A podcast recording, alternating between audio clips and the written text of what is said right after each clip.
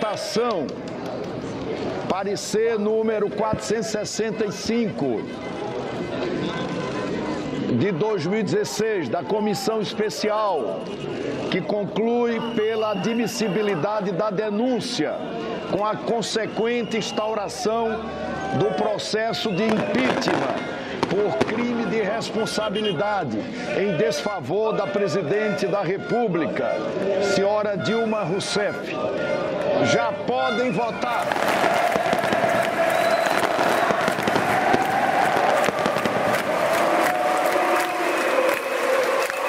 Sou André Colonhese, moro na China, vim para visitar minha família e acabei me juntando nos protestos.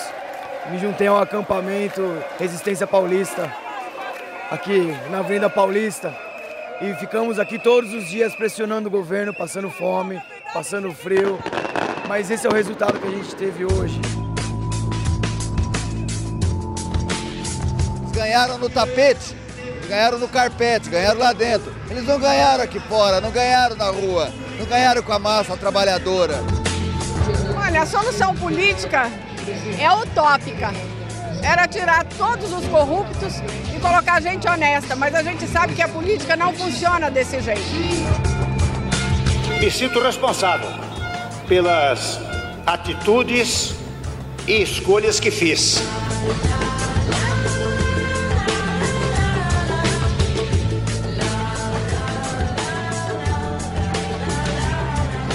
As feridas seguem um descompassado processo de cicatrização desde 2016.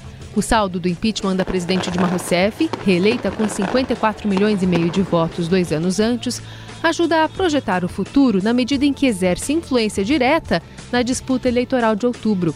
A digestão dos estilhaços e o balanço do governo de Michel Temer também são instrutivos na medida em que contextualizam personagens fundamentais dessa história. Nós não podemos transformar a discussão sobre o impedimento de um presidente da República numa forma de discussão política, porque ele não é. O então presidente da Câmara dos Deputados, Eduardo Cunha, que aceitou o pedido de afastamento, está preso.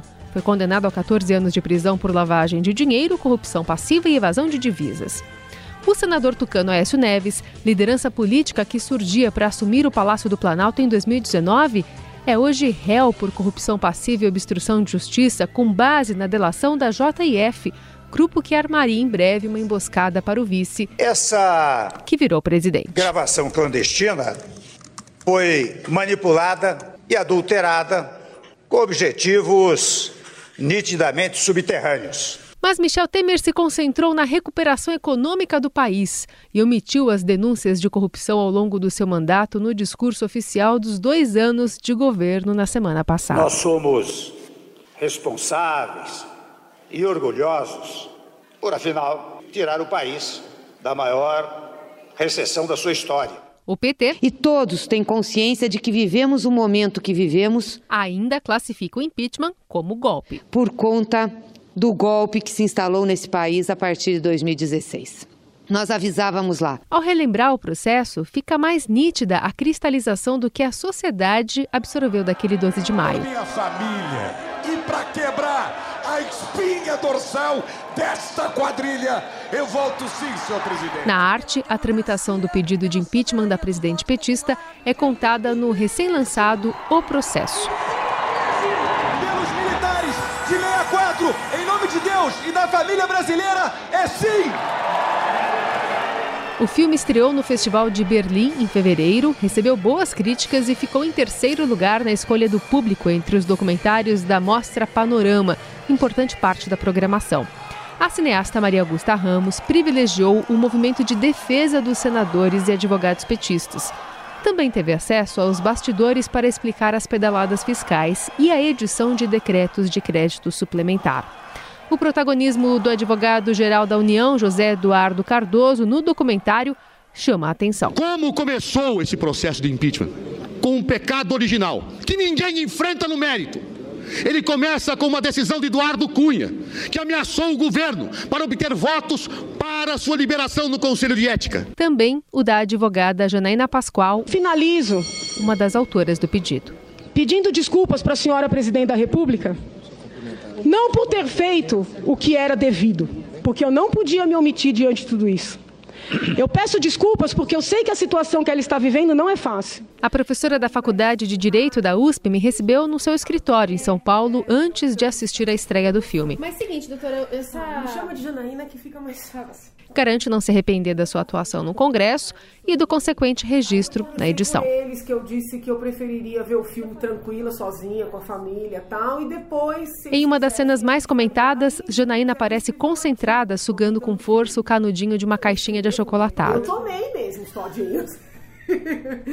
eu, eu tava morrendo de fome. Em outra, justifica a sua luta pelo respeito à Constituição Federal. O que eu quero, excelências, é que as criancinhas, os brasileirinhos que estão me ouvindo, que eles acreditem que vale a pena lutar por esse livro sagrado. Na seguinte, troca farpas com o senador petista Lindbergh Farias. Porque ela não se atém, fica o tempo todo fazendo discurso político.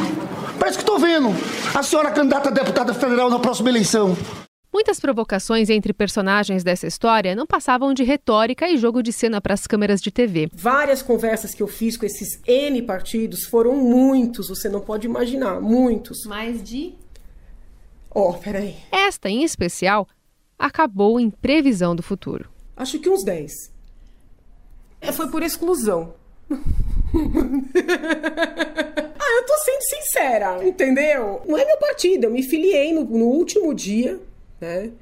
Pra ter a possibilidade de, de decidir mas eu não sei, eu não sei nem se eu vou seguir filiada, entendeu? O que tem acontecido é que as pessoas têm me responsabilizado. E outro dia eu encontrei uma pessoa na rua, uma pessoa que me parou: É, você fez tudo isso e agora você vai fugir? E eu não estava preparada para essa reação. Eu estava preparada para o contrário. Se eventualmente eu me candidatasse, tem esse discurso: olha aí, tudo que ela queria. Mas não é o que está acontecendo. Janaína se filiou ao PSL, mesma legenda do deputado Jair Bolsonaro, pré-candidato à presidência da República. Ela nega ter planos de se candidatar. Então não sei, estou avaliando, estou conversando muito com a minha família. Por enquanto. Eu quero saber o que é melhor para o Brasil. A peça jurídica que deu destaque à advogada no cenário nacional foi escrita a quatro quadras da Avenida Paulista. No mesmo escritório, ela avaliou como positiva a cristalização do processo de impeachment entre os eleitores. Né? Então está sendo muito comum, as pessoas me mandam e-mail pedindo sugestão de livro. Então isso é uma alegria, né? Ver, ver o nosso povo percebendo que o conhecimento, a participação, o envolvimento é o que vai fazer a diferença para o nosso futuro, entendeu? Eu pensava na melhora, né? Que até alguma reação e benefício da população, que é o caso que não aconteceu. Desiludido. E a gente ficou sem referência alguma, né? O, o governo que o, índice mais baixo de aprovação que existe até hoje na história do Brasil. Eu acho que teve mais investimento, acho que pelo menos os empresários começaram a acreditar mais. Mas já acabou. é, quem imaginava que, que a gente ia sair do impeachment, o país vai pacificado, não, não entendeu o que estava acontecendo, né? Eu nunca imaginei que o Brasil saísse é, em paz desse processo. Alberto Bombig é editor executivo de política do Estadão. E, e, sabia desde o início que ia ser um processo traumático, de, de fratura política, quebras de acordos que estavam é, é, vigorando na política há muito tempo, que é sempre muito difícil, de traições, né? de paixões exacerbadas. Hora que, que fala mais alto a emoção e não a razão, vem decepção. Eu tenho um marco para isso tudo, que é o dia 8 de março de 2015, é o Dia Internacional da Mulher. A Dilma vai até a TV. Se eu tivesse que escrever um romance, uma ficção, ou mesmo um documentário sobre esse período, eu começaria nesse dia, 8 de março de 2015. Eu estava na sala da minha casa, era um domingo, quando no meio da noite começa é, um barulho de panelas, de, de gritos, de vaias, e eu rapidamente ligo a televisão e era o pronunciamento da Dilma, recém-possada, né, na sua reeleição. O que tenho de mais importante a garantir hoje, vou resumir agora. Primeiro. Ali começa um processo de, dali em diante que, que, que, que, não parou, né? Vem até os dias de hoje, né? Até esse momento que nós estamos aqui conversando. Impulsionada pelas investigações da Operação Lava Jato, a primeira grande manifestação contra o governo petista ocorreu um ano depois. Os organizadores da manifestação que aconteceu neste domingo na, na Avenida Paulista estimam que o público foi o maior de todas as manifestações já realizadas aqui nesse local pelo impeachment da presidente Dilma Rousseff. Os manifestantes gritaram palavras de ordem contra o presidente Lula, contra o PT e defendendo o juiz Sérgio Moro, defendendo a Lava Jato e também palavras de ordem de apoio à Polícia Federal na manifestação deste domingo na Avenida Paulista. Alguns resolveram se engajar por mais tempo. Essa é a minha barraca onde eu durmo. Aí, ó, Ana Luísa dos Anjos. Tá vendo? Animal. O que que tem? Maratonista. Deixa eu acender a luz porque tá claro. Claro não, ó. Tem aqui, ó, essa lanterna. É minha lanterna quando eu me arrumei aqui de madrugada. No acampamento em frente à sede da Fiesp, na Avenida Paulista, Ana chamava a atenção de pedestres e da imprensa por vestir literalmente a bandeira da seleção brasileira. Eu adoro, eu me visto brasileira 24 horas. As tranças do cabelo tinham aplique verde e amarelo e não era raro ela atingir o corpo de purpurina colorida. Eu aprendi com o da polícia. Eu cheirava cola para tirar a fome e o frio. A maratonista, que é ex-moradora de rua, voltou a dormir na calçada durante dois meses para protestar contra a corrupção. A rotina nas barracas consistia nas ações de manutenção do acampamento e interdições na Paulista. Para isso, eles se mantinham atualizados sobre o que acontecia em Brasília e em Curitiba. Nós fechamos a Paulista de uma, duas vezes por semana, né? É, sempre que aparecia algum escândalo, assim, alguma coisa nova, ou tentando barrar a Lava Jato. Ou... É necessário fazer disso um espetáculo? Alô? Alô, só um momento. Um diálogo com a presidente da República. Tchau. Grampo. Eu estou apresentando aqui uma gravação pelo ministro Aloysio Mercadante para uma conversa reservada. O pedido de prisão do presidente Lula passou de todos os limites. Se quiseram matar a Jararaca, não bateram na cabeça, bateram no rabo. E a Jararaca está viva. Saída do PMDB fecha a tampa do caixão de um governo moribundo. Dá para dizer que as manifestações eram ritmadas pelos recursos jurídicos e articulações políticas. Temos testemunha que eu não tenho cara de quem vai acontecer. Golpe é o rompimento de uma Constituição. Não importa se ele é feito por arma, não importa se ele é feito com canhões ou com baionetas caladas.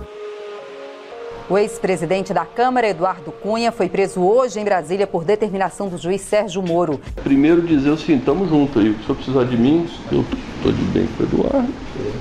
Tem que manter isso. É um acordo, botar o Michel, um grande acordo nacional com o Supremo, com tudo. O filme de Maria Augusta também segue a ordem cronológica dos fatos, mas traz também momentos íntimos de autocrítica do PT. Assim, vamos, vamos falar sério aqui entre nós? Se a gente voltar, não tem condição de governar, gente. Não tem condição de governar, não vai, vai. Ela não tem apoio aqui, não tem condição, não tem estrutura de governo, é isso. Então, assim, tem que ter uma saída que a gente converse com a população. Além da fala da senadora Gleisi Hoffmann, Gilberto Carvalho, ministro à época e chefe do gabinete de Lula, disse que se o governo cair, será, sobretudo, pelos acertos. Agora, por outro lado, é inegável que nós, de alguma forma, facilitamos a estrada deles através de erros graves. Eu acho que o papel da presidente, depois desse processo, e do próprio Partido dos Trabalhadores, é criar uma versão. É, eles estão muito preocupados em criar uma versão para a história, né? mediante entrevistas, mediante palestras, viagens internacionais, documentários, é, livros. Né? Eles precisam criar uma versão e, e, é uma versão muito condizente com a história do PT, que é uma história de vitimização, né? Na visão do cientista político Aldo Fornazieri, desde antes do impeachment, o PT vem colhendo derrotas motivadas por erros de avaliação. Foi derrotado no impeachment, foi derrotado nas eleições municipais de 2016 e sofreu uma terrível derrota agora no, com a prisão do Lula e, e vem sofrendo derrota nos tribunais. Então há um desencantamento, uma desilusão, uma certa depressão no petista tradicional. Por outro lado, ele alimenta um, um, um, sentimento de revolta, né? Ele se mistura com um sentimento de impotência. Porque quando você tem uma energia mobilizadora pela indignação e assim por diante, e você não consegue traduzir essa indignação em movimento de, de rua, em extrapolação, numa catarse coletiva, vem a frustração. O Lula foi preso e essa convulsão não ocorreu, em que pese quase 50% da população é, ser contra a prisão do Lula. Segundo o professor da Fundação Escola de Sociologia e Política, de todos os erros, a falta de legitimidade de comando foi a inanição mais danosa ao partido. Não impediu o avanço do processo de impeachment no Congresso e, em última instância, enfraqueceu a aglutinação de uma nova frente progressista. Dá para olhar tanto, digamos assim, a restrição que a população tem em relação ao governo Temer eh, sendo que ele tem apenas 5, 6% de aprovação positiva, e também as suas políticas antissociais, fortemente rechaçadas pela sociedade, então isso indica que há um ambiente da, na opinião pública favorável às opiniões progressistas e de esquerda. E o PT não consegue traduzir isso em capital político. Isso demonstra um distanciamento eh, do PT em relação à sociedade. Senador Cássio Cunha Lima, eu não concordo com o senhor, primeiro, que esse processo de impeachment veio das ruas de forma espontânea. Nenhum de nós aqui, senador, é ingênuo de não saber quem é que é o responsável pela aceitação desse processo de impeachment. É disso que se trata, não de movimentos de rua, porque infelizmente esse, esses, essas mesmas lideranças eram as mais enfáticas e esfuziantes em tirar retratos com o senhor deputado Eduardo Cunha. Além disso, a vida é assim, senador. Dura.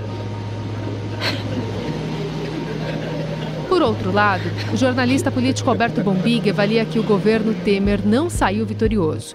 Ele compara os resultados de impeachments recentes da história do Brasil para explicar o ponto de vista. Se a gente pegar o impeachment, o que ocorreu no impeachment de 89, as forças hegemônicas em 89 se, se uniram, né?